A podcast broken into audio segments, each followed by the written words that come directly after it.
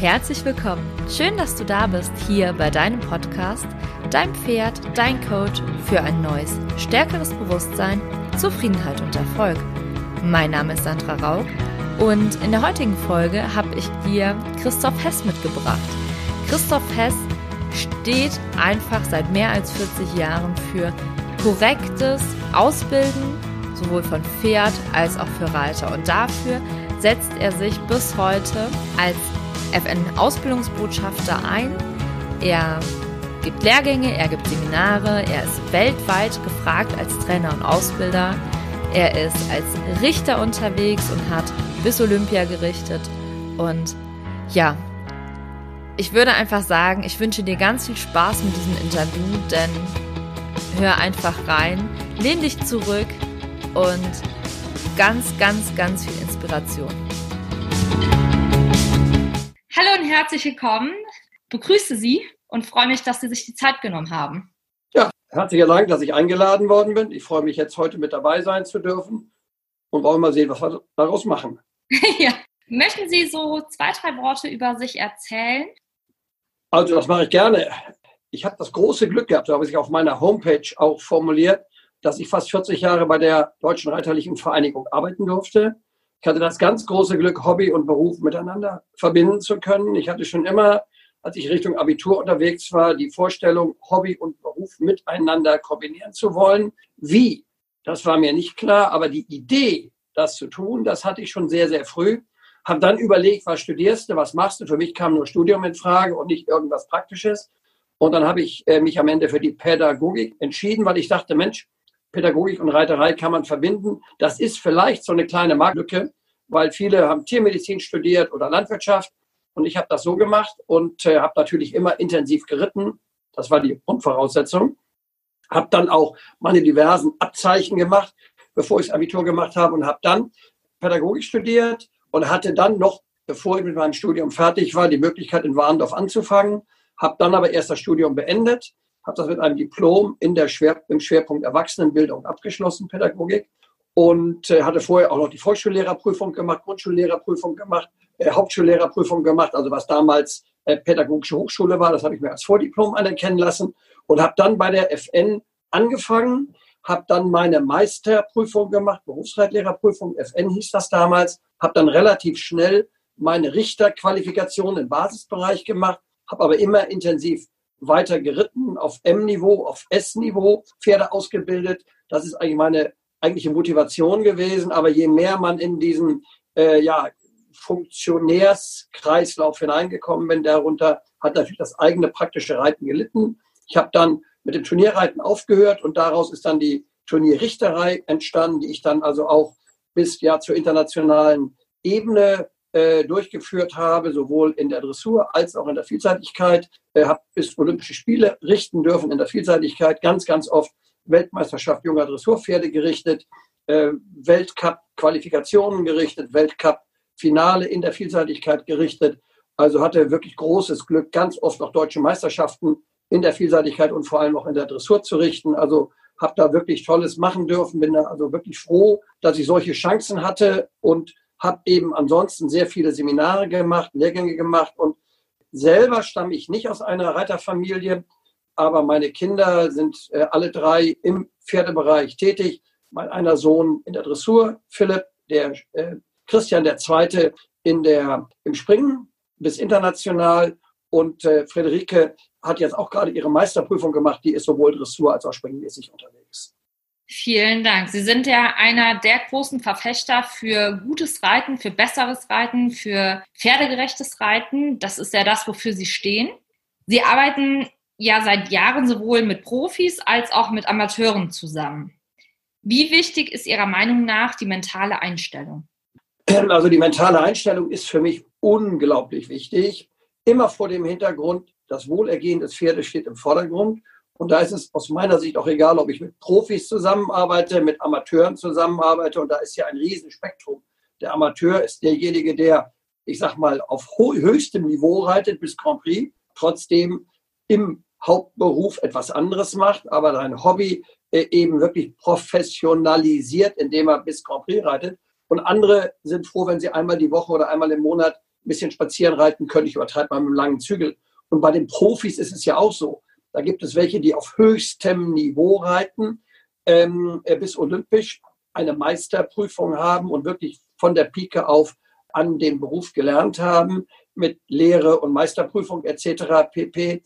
Und dann gibt es andere, die zwar professionell arbeiten, vielleicht gar keine Prüfung haben oder eine Prüfung haben und dennoch auf unterem Niveau arbeiten. Ich will gar nichts abqualifizieren. Alles ist wichtig, so wie wir in der Medizin, ich sage mal, Mediziner haben, die wissenschaftlich arbeiten, die in Richtung Nobelpreis unterwegs sind und andere sind äh, Landärzte und wir sind heilfroh, wenn wir Landärzte haben, die uns versorgen, wenn wir krank sind.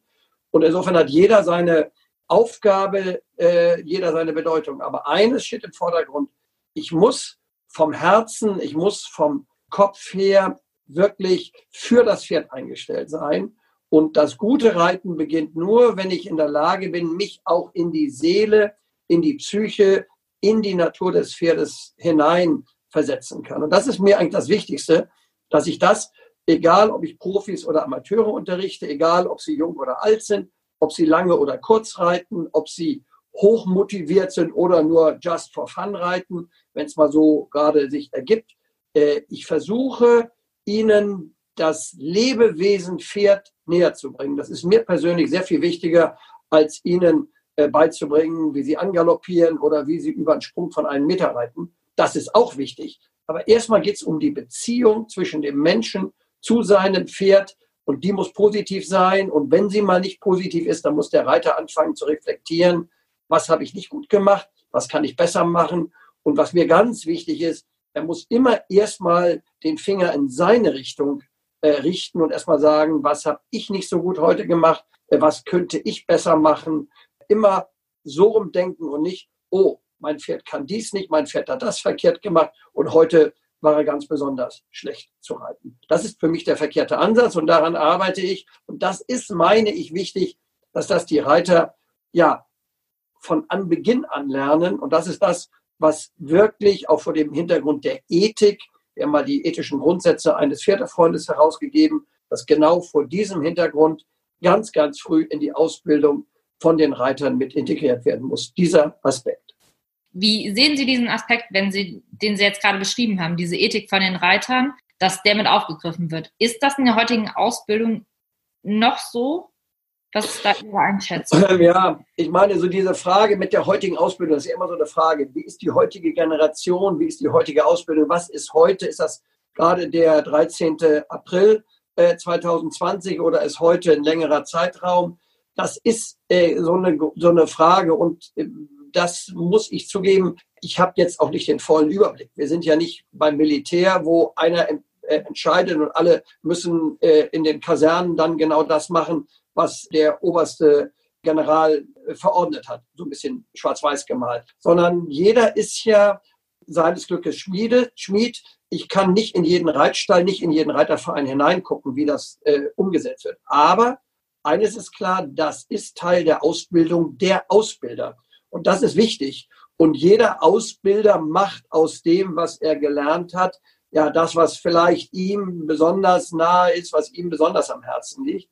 Und da kann ich persönlich nur hoffen, dass diejenigen, die auch gerade im Basisbereich tätig sind, und das sind für mich die eigentlichen Könige der Ausbildung, so wie wir jetzt in der Corona-Zeit wirklich die Menschen, die an den Patienten dran sind und die Ärzte, die die Erstversorgung machen, das sind für mich die eigentlichen Helden, die wir haben heute.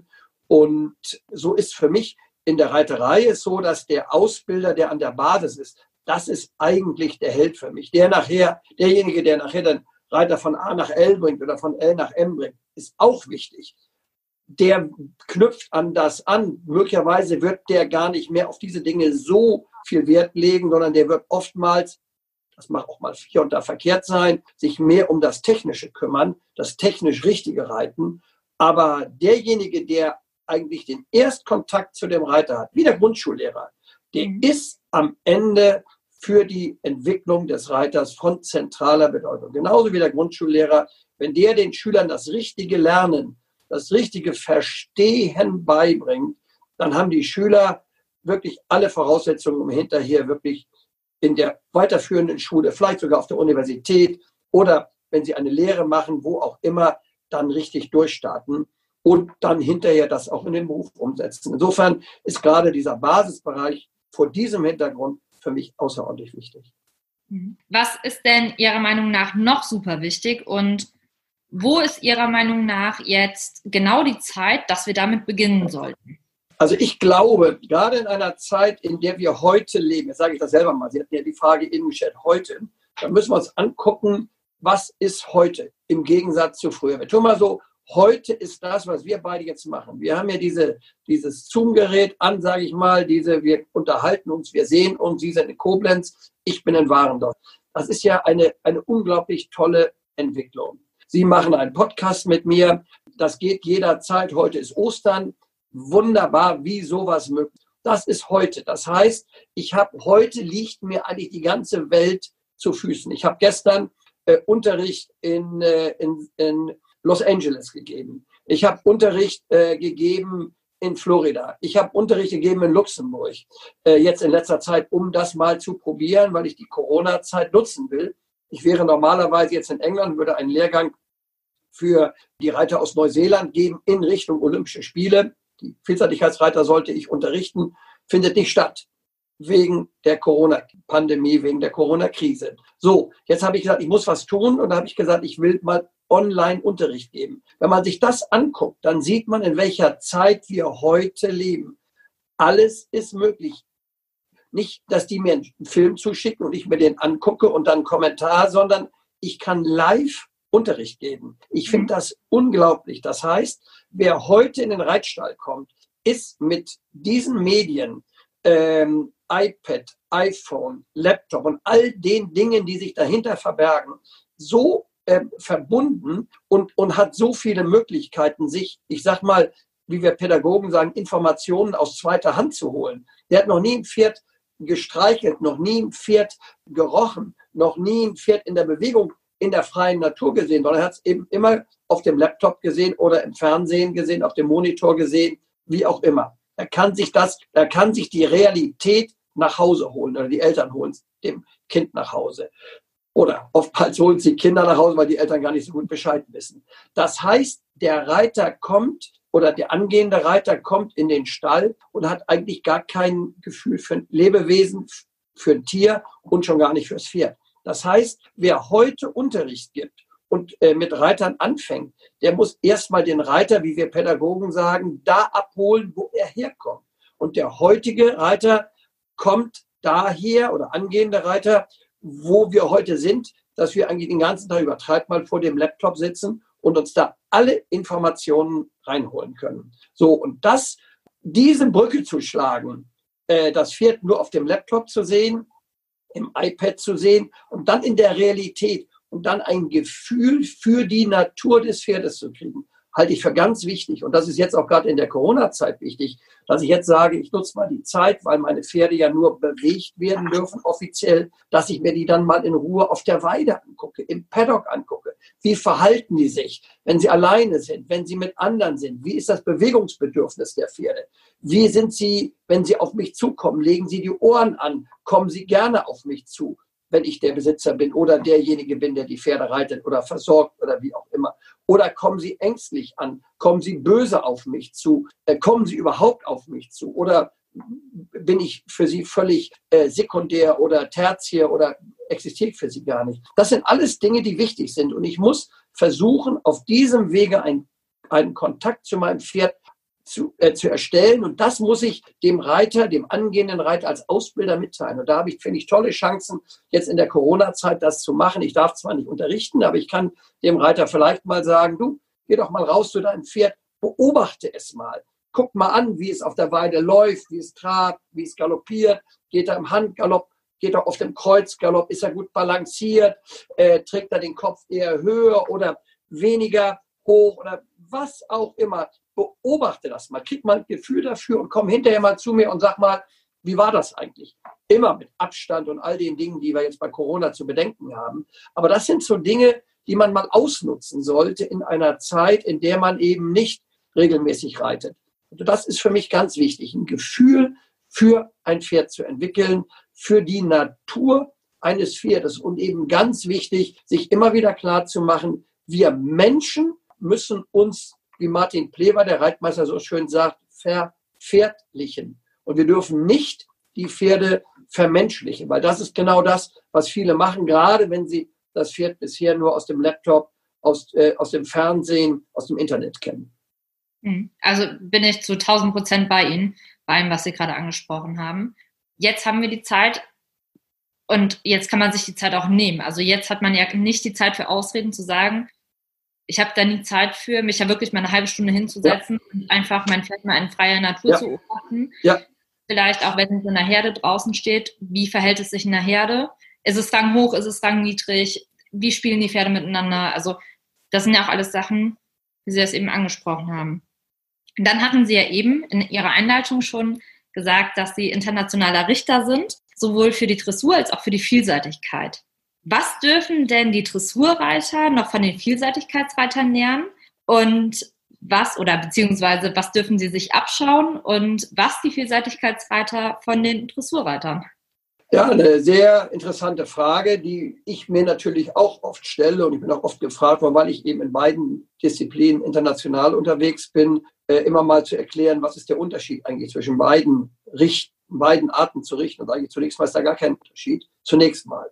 Dennoch würde ich das ganz gerne mal so an, anhand Ihrer Frage herausarbeiten. Was können die einen von den anderen lernen? Ich fange mal an von den Dressurreitern. Was können die, oder mit den Dressurreitern, was können die von den Vielseitigkeitsreitern lernen? Wir haben ja häufig, und da schlage ich wieder die Brücke zu den Anfängern. Wir haben ja heute häufig äh, Reiter, die sagen, ähm, also ich will nur Dressur reiten. Ich bin eigentlich Dressurreiter. Die reiten auf niedrigstem Niveau, aber die sprechen von sich als Dressurreiter. Und dann sind auch die Eltern vielleicht motiviert, wenn es Kinder sind und sagen, ja, mein Kind ist Dressurreiter oder mein Kind darf gar nicht springen, das ist viel zu gefährlich und schon gar nicht im Gelände reiten und schon gar nicht im Gelände springen, um Gottes Willen. Und äh, wenn ich jetzt was sage, dann würde ich sagen, diese Dressurreiter, die müssen eigentlich erstmal von den Vielseitigkeitsreitern lernen, dass eine vielseitige Grundausbildung die Basis ist. Das heißt, derjenige, der Dressur reitet, der sollte genauso erstmal über Sprünge geritten sein, im Gelände geritten sein und möglichst auch im Gelände gesprungen sein. Bergauf, bergab, auf tiefem und auf hartem Untergrund, im schnellen Galopp, im ruhigen Galopp, im leichten Sitz mit kurzem Bügel, vielleicht sogar mit extrem kurzem Bügel, auch mal das Gefühl haben, wie ist das eigentlich, wenn ich so ungefähr den Rennsitz einnehme. All das ist wichtig. Warum? Weil der Reiter, in, unabhängig davon, in welcher Disziplin er unterwegs ist, er muss sich im Sattel loslassen und er muss sich im Sattel balancieren. Und ein Reiter der nicht ähm, mal auch einen Buckler aussitzen kann, auch ein Dressurpferd buckelt mal oder geht mal durch oder läuft mal weg, äh, der, der wird sich nie wirklich loslassen. Denn zur Losgelassenheit gehört die mentale und die physische, also die körperliche und die geistige Losgelassenheit, die innere, Los, innerlich, innere Losgelassenheit. Und das muss er äh, lernen. Und das lernt er nicht, wenn er immer nur mit langem Bügel äh, auf dem Dressurpferd 20 mal 40 oder 20 mal 60 oder in der Halle reitet. Insofern raus ins Gelände, das ist das, was der Dressurreiter lernen kann, ganz generell gesprochen. Und wenn man ehrlich ist, die guten Dressurreiter, die wir haben, die haben alle eine vielseitige Grundausbildung. Die sind sogar in, in anderen Disziplinen oft richtig super unterwegs. Also beste Beispiel sind unsere Weltmeister äh, Ingrid Klimke und Olympiasieger Ingrid Klimke, Michael Jung, Sand Raufert, um mal drei zu nennen, äh, die, die auch jetzt wieder shortlisted für Tokio sind. Nicht, die sind in anderen Disziplinen unterwegs und das mit riesigem Erfolg. Ingrid ist in zwei Disziplinen im Olympiakader. Michi Jung ist einer der besten Springreiter der Welt inzwischen. Und Sandra Ausfahrt hat Derby-Ritte hingelegt. So gut haben das die Springreiter nicht hinbekommen, auch vom Stil her. Ja. Nicht? Das, das mal nur deutlich gemacht. Äh, also die, die sind wirklich in allen Sätteln gerecht. Und, die, und umgekehrt, was können jetzt die Vielseitigkeitsreiter von den äh, Dressurreitern lernen? Ähm, da würde ich sagen, das Präzise, das Sorgfältige, ähm, das ist vielleicht nicht so sehr das Problem der Deutschen äh, Vielseitigkeitsreiter. Aber ich, ich helfe ähm, den Engländern, habe denen jetzt geholfen. Mal sehen, wie es jetzt nach der Corona-Zeit weitergeht, aber vorgesehen ist das immer mal wieder. Ich habe den Neuseeländern geholfen, ich habe den Australiern geholfen, ich bin auch sonst oft im Ausland. Und das ist für mich auch vor dem Hintergrund spannend, was ist bei uns gut, was können wir von den Ausländern lernen. Ich gehe immer wie ein trockener Schwamm äh, raus. Und da lernt man eben gerade, wenn man im, im englisch sprechenden Ausland ist, auch bei den Amerikanern, die haben oft ein tolles Gefühl für ein Pferd, gerade die Engländer, wenn ich das mal sagen darf, die, die auch die Australier und die Neuseeländer, die sind wirklich Horse Women und Horse Men. Das ist wirklich ganz fantastisch. Aber was ihnen manchmal so ein bisschen fehlt, ist dieses wirklich akkurate, präzise Reiten, das wirklich akkurate Gymnastizieren eines Pferdes. Und das können sie von den Dressurreitern lernen. Beispiel, wie reite ich eine Ecke, wie durchreite ich eine Ecke, wie reite ich Übergänge, halbe und ganze Paraden, solche Dinge. Wie richte ich ein Pferd gerade? Wie arbeite ich ein Pferd wirklich gut durch den Körper? Wie gymnastiziere ich in richtiger Weise? Das ist etwas, was die äh, Vielseitigkeitsreiter von den Dressurreitern lernen können. Insofern ist dieser enge Austausch wichtig und guten Nationen, die haben inzwischen auch dann immer Trainer der anderen Disziplinen. Insofern bin ich bei den Neuseeländern und Engländern vor dem Hintergrund eben als Dressur Ausbilder, Trainer und Richter und gucke nur diesen Aspekt mir an und gebe Ihnen da Hinweise. Das habe ich eben früher auch ganz oft fürs deutsche Team gemacht. Das macht mir unheimlich viel Spaß, auch mal über den Tellerrand hinaus zu gucken, auch mal die Trainerperspektive vor dem Hintergrund anzunehmen und äh, oder einzunehmen. Und da befruchten sich diese Disziplinen auch ungemein gegenseitig. Und die guten Reiter gucken immer wieder sich bei den Reitern der anderen Disziplinen was ab.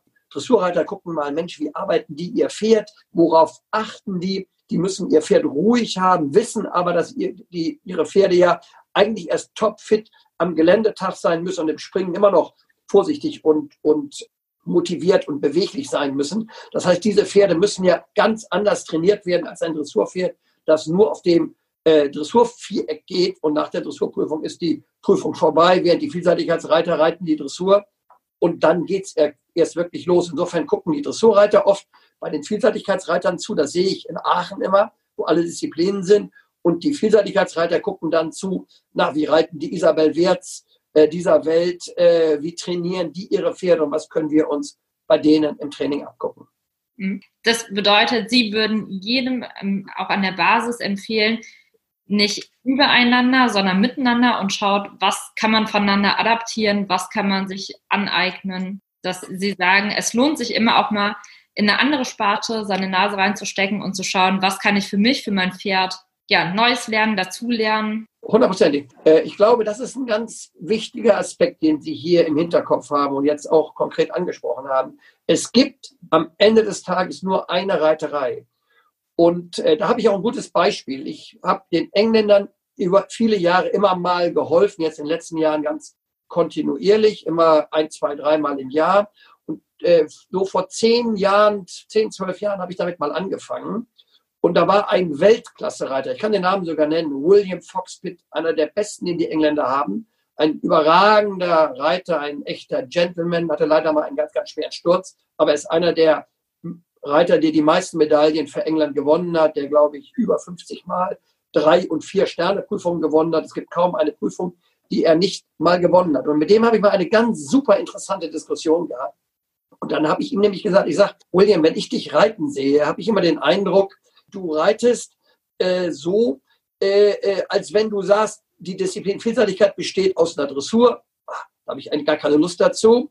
Aus dem Gelände, super, das ist meine Sportart und Springen macht mir auch viel Spaß. Und Dressur ist das notwendige Übel. Der saß immer so auf dem Pferd oben drauf, hatte dann noch so einen hohen Zylinder auf und da sah immer so ein bisschen auf, naja, äh, ich muss jetzt hier Dressur reiten. Und dann habe ich ihm gesagt, weißt du was?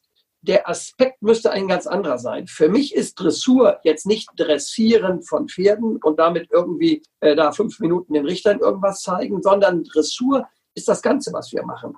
Es ist ein großer Gymnastizierungsprozess. Auch wenn du im Gelände deine Pferde trainierst, ist das auf der Basis dressurmäßiger Arbeit. Du kannst das dressurmäßige Arbeiten draußen machen, äh, im Wald, zwischen den Bäumen, auf den Wegen, äh, auf einer schönen Wiese und, und, und.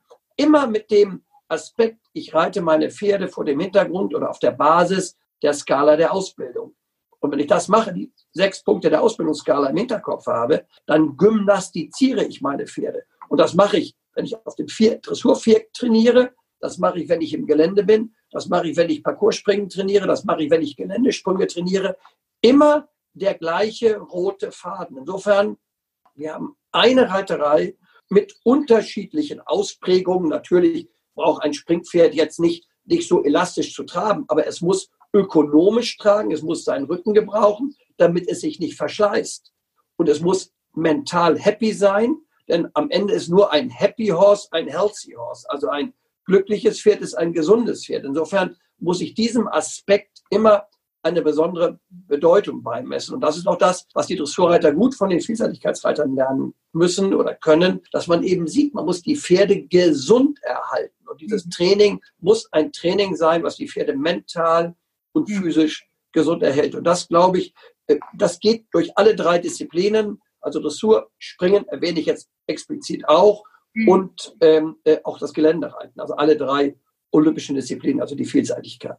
Ich, das ist, glaube ich, wichtig. Es gibt da ein roter Faden, der vielleicht hier und da etwas unterschiedlich interpretiert wird. Aber der rote Faden bleibt der rote Faden.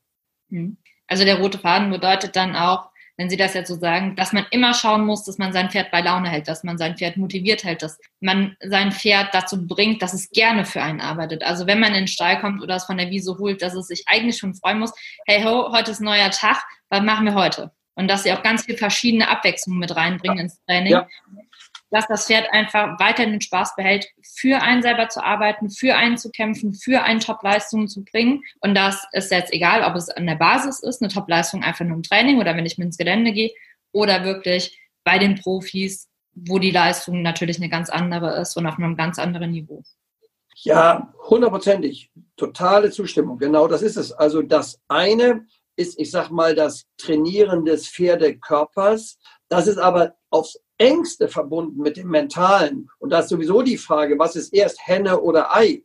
Das ist für mich eine Einheit. Das Pferd ist nicht ein, ein, ein Baukasten, wo ich sage, dieser eine Teil, den bearbeite ich jetzt und jetzt kommt das Mentale dazu, sondern das, das Herz, der Verstand des Pferdes, die Psyche des Pferdes, der Instinkt des Pferdes, den ich dafür auch ausnutzen muss, oder die Instinkte des Pferdes, haben für mich eine ganz hohe Bedeutung, die ich in der Ausbildung mit äh, ja, ansprechen muss oder mit einsetzen muss. Und nur ein motiviertes Pferd ist ein Pferd, äh, wird für mich kämpfen und für mich arbeiten. Das hat einen ganz hohen Stellenwert. Insofern ist dieses Vertrauen, was ich zu meinem Pferd aufbauen muss. Und das ist das, was ich eben dem jungen Reiter gleich von vornherein vermitteln muss, dass ich zu meinem Pferd ein Vertrauen haben muss und dass ich als Reiter immer das Gefühl haben muss, ich bin eigentlich nur der Gast auf dem Rücken meines Pferdes. Ich sitze da nicht oben drauf und das Pferd ist unter mir wie so ein Fahrrad und muss das machen, was ich, was ich will. Klar, am Ende bin ich, ich sag mal, primus inter pares. Ich bin der Boss und gebe an, was wir machen. Dass man als Reiter sich als Gast im Sattel fühlt. Ich glaube, das ist eine ganz wichtige Grundeinstellung. Und dann muss man wirklich rangehen und muss sich sagen, ich muss mein Pferd motivieren. Das ist ja letztlich wie mit den Schülern auch. Also ein, ein Lehrer kann noch so gut sein in der Schule, äh, wenn der seine Schüler nicht auf seiner Seite hat, dann wird der auf keinen Fall sein Mittel, was er oder was er ihnen erklären will, weitergeben. Herr Sie setzen sich ja seit Jahren für korrektes und pferdegerechtes Reiten ein. Was hat sich denn hier in den letzten Jahren Ihres Erachtens enorm verändert? Also ich würde sagen, wir haben eine sehr, sehr gute Entwicklung in den letzten Jahren. Wir hatten ja vor etwa zehn Jahren und davor eine ja, Zweiklassengesellschaft. Die einen haben das Low, Round and Deep also das tiefe Einstellen, manchmal wurde es auch als Rollkur bezeichnet, äh, propagiert und viele Pferde sind in dieser Weise gearbeitet worden. Und das hat sich jetzt aber äh, ganz grundlegend geändert. Das ist aus meiner Sicht im Augenblick gar keine Thematik mehr, gar keine Problematik mehr. Natürlich wird ein Pferd hier und da mal tiefer eingestellt. Das ist für mich auch gar kein Problem. Äh, wenn es grundsätzlich auf dem richtigen Weg ist, wenn es nach vorne an die Hand heranzieht, äh, seinen ganzen Körper öffnet und wenn es dann etwas tiefer eingestellt wird, ist das aus meiner Sicht gar nicht verwerflich. Wenn andere Kriterien auch erfüllt sind, dass das Pferd vor der treibenden Hilfe ist, wenn das Pferd aktiv von hinten dran ist und es dann etwas tiefer eingestellt ist, das Genick nicht in jeder Phase der höchste Punkt ist, ist das aus meiner Sicht total in Ordnung. Und die gesamte Körpersprache des Pferdes positiv ist. Das Pferd sich dabei wohlfühlt. Aber wie gesagt, das hat nichts mit äh, der Rollkur, um es mal jetzt deutsch auszudrücken, zu tun. Und das ist etwas gewesen, was uns ja jahrelang in Atem gehalten hat. Weil die einen sagten immer, hier wird völlig verkehrt gericht, geritten, Komma und dann auch verkehrt gerichtet. Dieses Pferd ist noch viel zu tief eingestellt gewesen, hat dann aber trotzdem zu hohe Noten bekommen. Und ich glaube, das Thema ist jetzt durch. Das ist so, dass jetzt die Entwicklung daran vorbeigegangen ist, sodass wir jetzt aus meiner Sicht eine Reiterei haben, bei der doch sehr stark im Vordergrund steht die Dehnungsbereitschaft des Pferdes, dass die Pferde wirklich den Hals als ihre sogenannte Balancierstange nutzen können, dass der sogenannte Ganaschenwinkel, der Ansatz Kopf-Hals offen ist. Also insofern bin ich eigentlich mit der Entwicklung dieser Dinge jetzt sehr, sehr zufrieden. Dass es hier und da auch mal negative Bilder gibt, das liegt in der Natur der Sache, weil Reiten einfach ein wahnsinnig schwieriger Sport ist.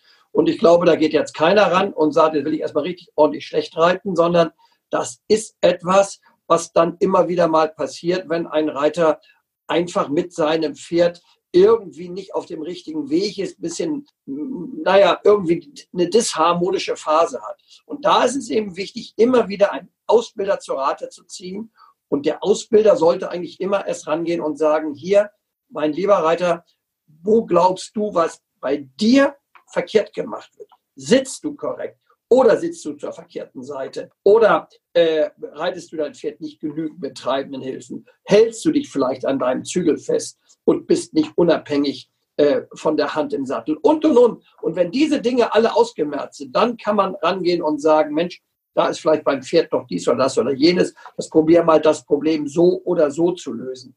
Aber im ersten Ansatz muss immer erstmal geguckt werden, was ist beim Reiter nicht gut, was kann der Reiter besser machen. Und ich glaube, diese Tendenz, die setzt sich in den Köpfen und, das ist mir ganz wichtig, in den Herzen der Reiter mehr und mehr durch. Insofern bin ich eigentlich mit der derzeitigen Situation, und das war ja die, äh, die zentrale äh, Frage, das zentrale Punkt Ihrer Frage, äh, eigentlich sehr zufrieden.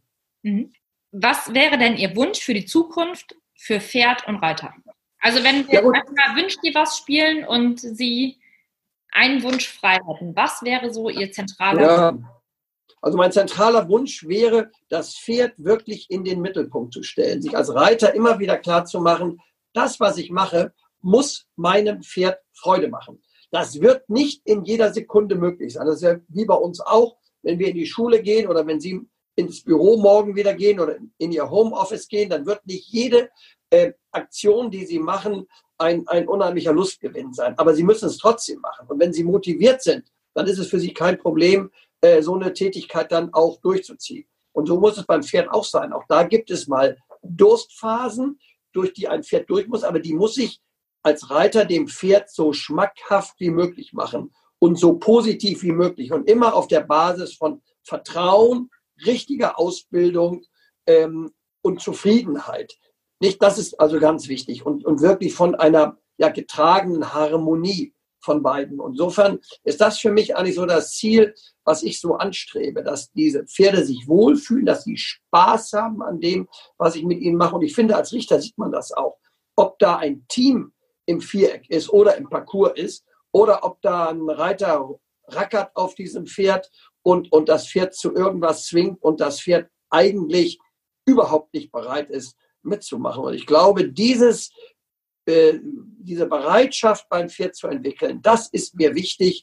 Das ist das, was Ziel der Ausbildung ist. Und das ist ein Ziel, das nicht hochgesucht, äh, hoch ähm, oder oft genug äh, ähm, gefordert werden kann. Und das ist auch unabhängig davon, ob ich jetzt olympisch unterwegs bin oder nur einmal in der Woche mit meinem Pferd ins Gelände gehe.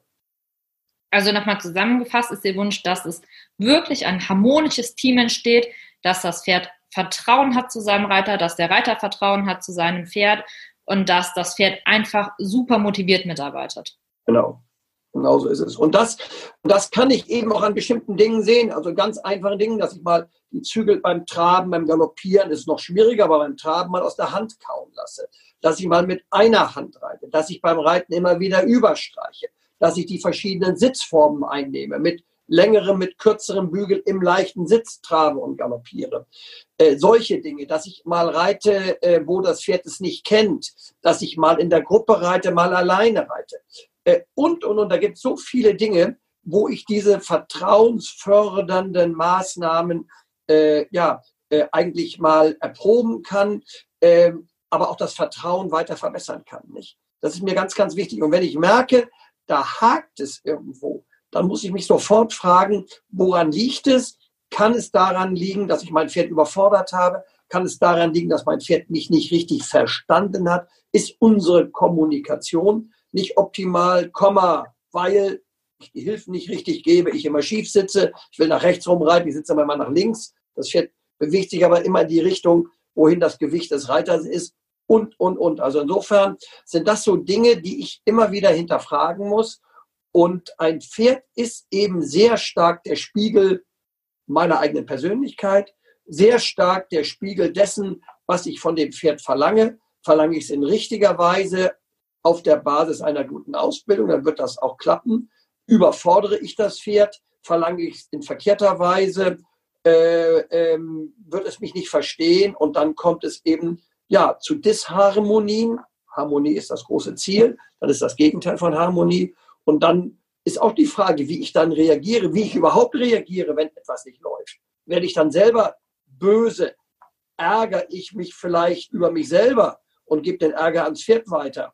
Oder noch eine andere Situation, komme ich mit Ärger aus dem Büro äh, oder von meiner Familie oder wo auch immer und übertrage den Ärger jetzt aufs Pferd. Das Pferd kann nichts dazu. Also das Pferd ist ganz wichtig, äh, dass ich, wenn ich zum Pferd gehe, wirklich das andere, wenn möglich, hinter mir lasse und nicht noch mit dem Handy da alle möglichen Dinge mache, mich wirklich auf das Pferd konzentriere, mich auf das Pferd einlasse. Das ist mir ganz, ganz wichtig, sich einzulassen auf sein Pferd. Das ist etwas, was, ja, zurück zu dem Wort heute, was die heutige Generation wirklich lernen muss. Und deshalb ist der Pferdesport auch so fantastisch, weil der uns zurückholt zur Natur. Ich bin eben jetzt nicht in so einem Fitnessstudio, das ist ja eigentlich die Fortsetzung davon, jetzt in so einen Laptop äh, hier reinzugucken oder iPad, was hier vor mir steht. Äh, wenn ich da auf so einem Rad äh, mich bewege, was aber bei mir, was da nur auf der Stelle bleibt. Ich bin nicht in der Natur, aber mit dem Pferd bin ich, auch wenn ich in der Reithalle reite, bin ich in der Natur. Natürlich bin ich noch mehr in der Natur, wenn ich mit dem Pferd draußen reite, aber das Pferd ist Natur. Und das Pferd ist, ist, ist äh, kein Kunstwesen. Und das ist, glaube ich, für uns Menschen heute unheimlich wichtig, dass wir uns dessen bewusst sind und eben diese Natur des Pferdes annehmen und auf uns auf die Natur des Pferdes einlassen, einstellen. Ich glaube, das ist für unsere eigene Seele unglaublich wichtig das, was Sie gesagt haben, ich muss jetzt zwischenzeitlich so schmunzeln, weil ganz viel davon war genau für mich die Motivation, diesen Podcast zu erstellen.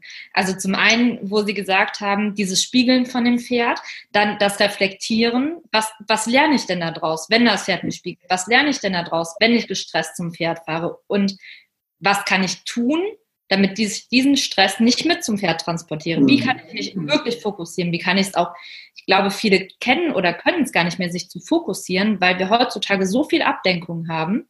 Wir kennen das ja gar nicht mehr, in Anführungszeichen Langeweile zu haben.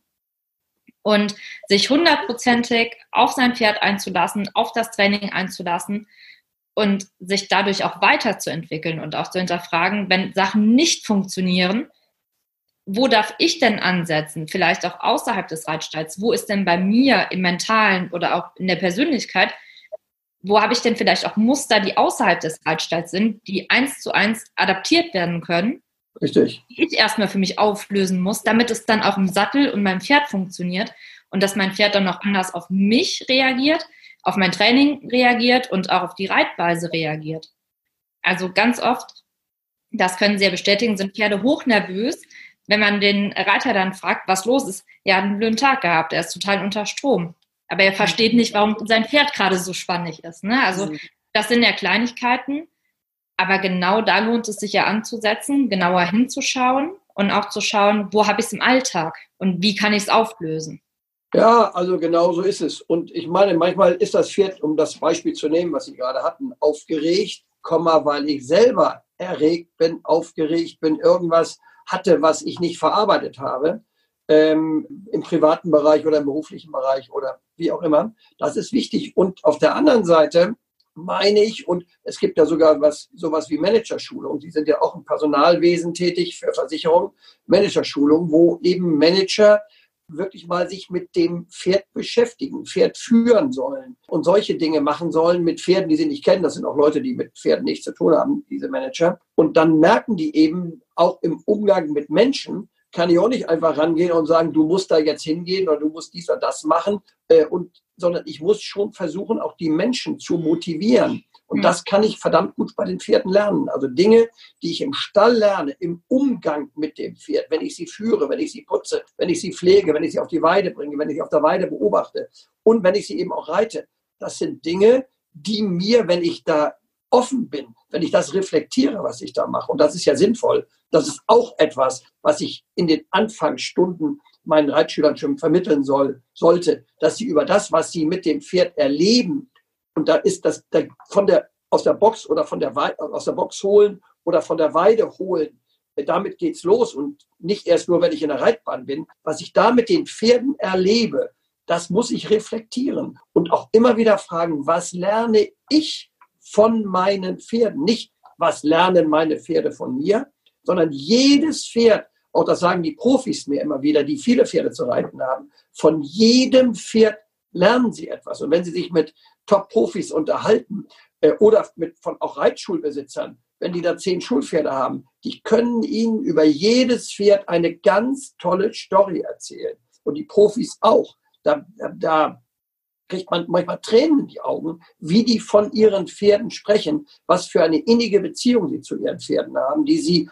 aufgebaut haben. Sei es, dass sie als Ausbilder unten standen und dann die Pferde als, als Partner für lernende Schüler hatten an der Longe oder so. Da reagieren die Pferde ganz anders. Oder ob ein Weltklasse-Reiter äh, mit seinem Pferd schwere Parcours äh, oder schwere Dressuraufgaben absolviert das ist unglaublich, was man da für ein Feedback von den Reitern bekommt. Und je inniger das Verhältnis vom Reiter zu seinem Pferd ist, desto mehr Erfolg wird er mit seinem Pferd haben. Und damit meine ich, wie gesagt, nicht nur den sportlichen Erfolg, sondern genauso den Erfolg an der Basis, wenn ich mein Schulpferd habe und das als Lehrpferd einsetze, damit Schüler von diesem Pferd etwas profitieren.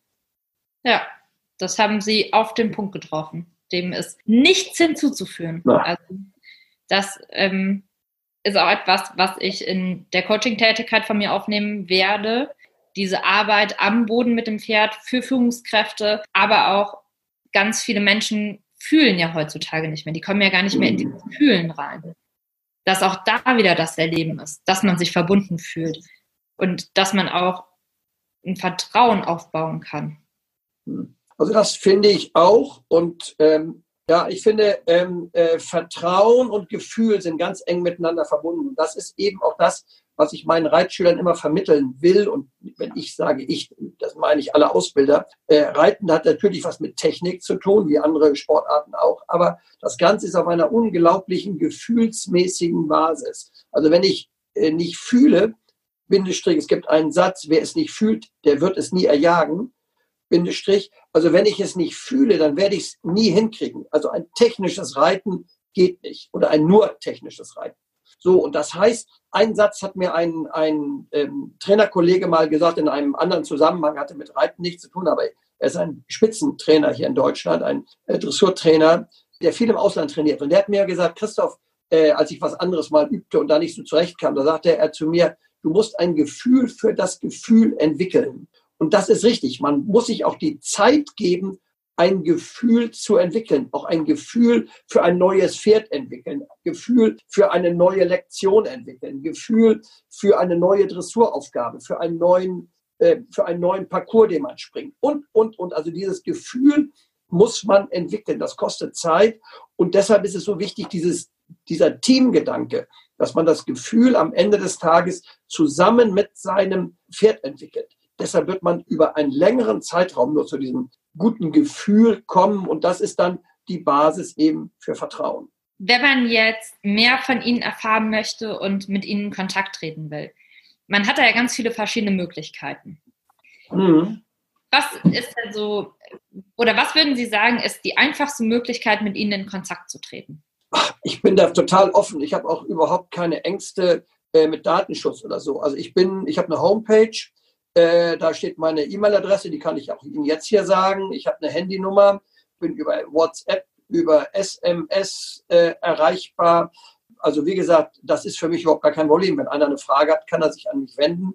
Wenn ich äh, die Möglichkeit habe, werde ich beantworten. Ich kann das mal mündlich machen mit so einer WhatsApp-Sprachnachricht. Ich kann es auch mal schriftlich. Man hängt so ein bisschen davon ab, wie, ich, so viel, wie viel Zeit ich habe. Im Augenblick habe ich etwas mehr Zeit, weil ich eben nicht zu Lehrgängen und Seminaren unterwegs bin, weil als die Corona-Pandemie ja ausgerufen wurde und äh, es zu einem gewissen Stillstand hier in Deutschland und in der Welt gekommen ist. Da sind die ganzen Termine, die ich jetzt äh, im, ja, in der zweiten Märzhälfte, im April hatte, alle weg. Mal sehen, im Mai abwarten, ob ich da wieder Termine wahrnehmen kann. Mal sehen. Wenn nicht, geht es halt so weiter. Insofern habe ich jetzt sogar Zeit, auch solche Dinge dann mal äh, intensiv oder qualifiziert oder qualifiziert hoffe ich sonst auch, aber etwas ausführlicher vielleicht zu beantworten. Also habe ich gar kein Problem. Und ja, ich äh, würde einfach Ihre Homepage und auch Ihr Instagram-Profil bei mir in die Show Notes genau. packen. Dann kann ja. jeder einfach über einen Klick darauf zugreifen genau. und dann hat man alles auf einen Blick.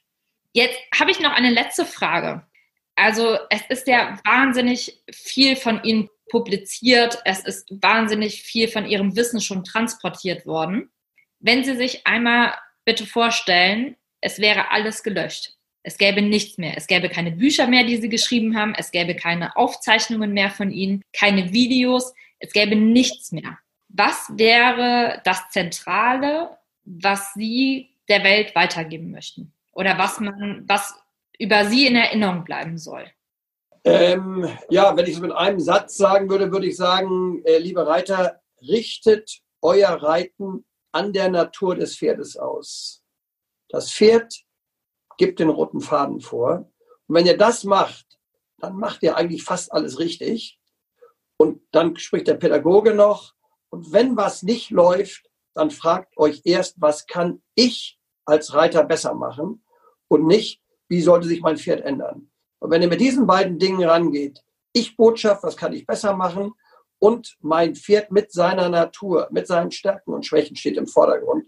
Wenn wir das beides berücksichtigen, glaube ich, dann werden wir selber beim Reiten viel Spaß haben, aber was noch viel wichtiger ist, dann werden die Pferde auch Spaß haben. Denn die Pferde sind nicht geboren dafür, dass wir sie reiten, sondern wir müssen ihnen das so schmackhaft machen, dass sie wirklich Freude am Ende daran haben, was wir machen. Und wenn das am Ende übrig bleibt von mir äh, und ich diese Botschaft in die Welt tragen kann, dann bin ich zufrieden. Dann hat es sich vielleicht gelohnt, für mich auf dieser Erde gewesen zu sein. Ja.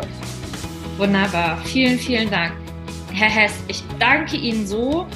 Ich fand das so ein wahnsinnig inspirierendes Gespräch mit Ihnen. Ich habe so viel mitgenommen. Vielen, vielen Dank dafür. Vielen Dank für Ihre Zeit, die Sie sich genommen haben. Und ich wünsche Ihnen alles Gute. Auch Ihrer Familie bleiben Sie gesund. Und ja, nochmal herzlichen Dank. Vielen Dank. Ihnen auch. Vielen Dank, dass Sie mit mir das Interview geführt haben. Bleiben Sie gesund und vielleicht lernen wir uns auch mal in Natura kennen. Da würde ich mich total drüber freuen. Bis dann. Alles Gute. Alles Gute. So, ich hoffe, dir hat die Podcast-Folge genauso gut gefallen wie mir und du konntest auch so viel wieder für dich mitnehmen. Ich freue mich wie immer, wenn du diese Podcast-Folge fleißig weiterempfiehlst, wenn du sie teilst, wenn du mir bei iTunes eine 5-Sterne-Rezension hinterlässt, denn das erfreut mich einfach, wenn ich da euer Feedback lese und ja, lass mir auch gerne deine Gedanken zu der heutigen Folge bei Instagram da oder bei Facebook. Oder wenn du die Folge gut findest, dann teile sie gerne in deiner Story, sodass der Podcast bekannter wird und ja, viele Menschen erreicht und ihnen weiterhelfen kann. Dafür wäre ich dir total dankbar. Und ich freue mich jetzt schon auf die nächste Folge mit dir und wünsche dir bis dahin eine tolle Zeit. Lass es dir gut gehen, bleib gesund. Bis dahin, deine Sandra.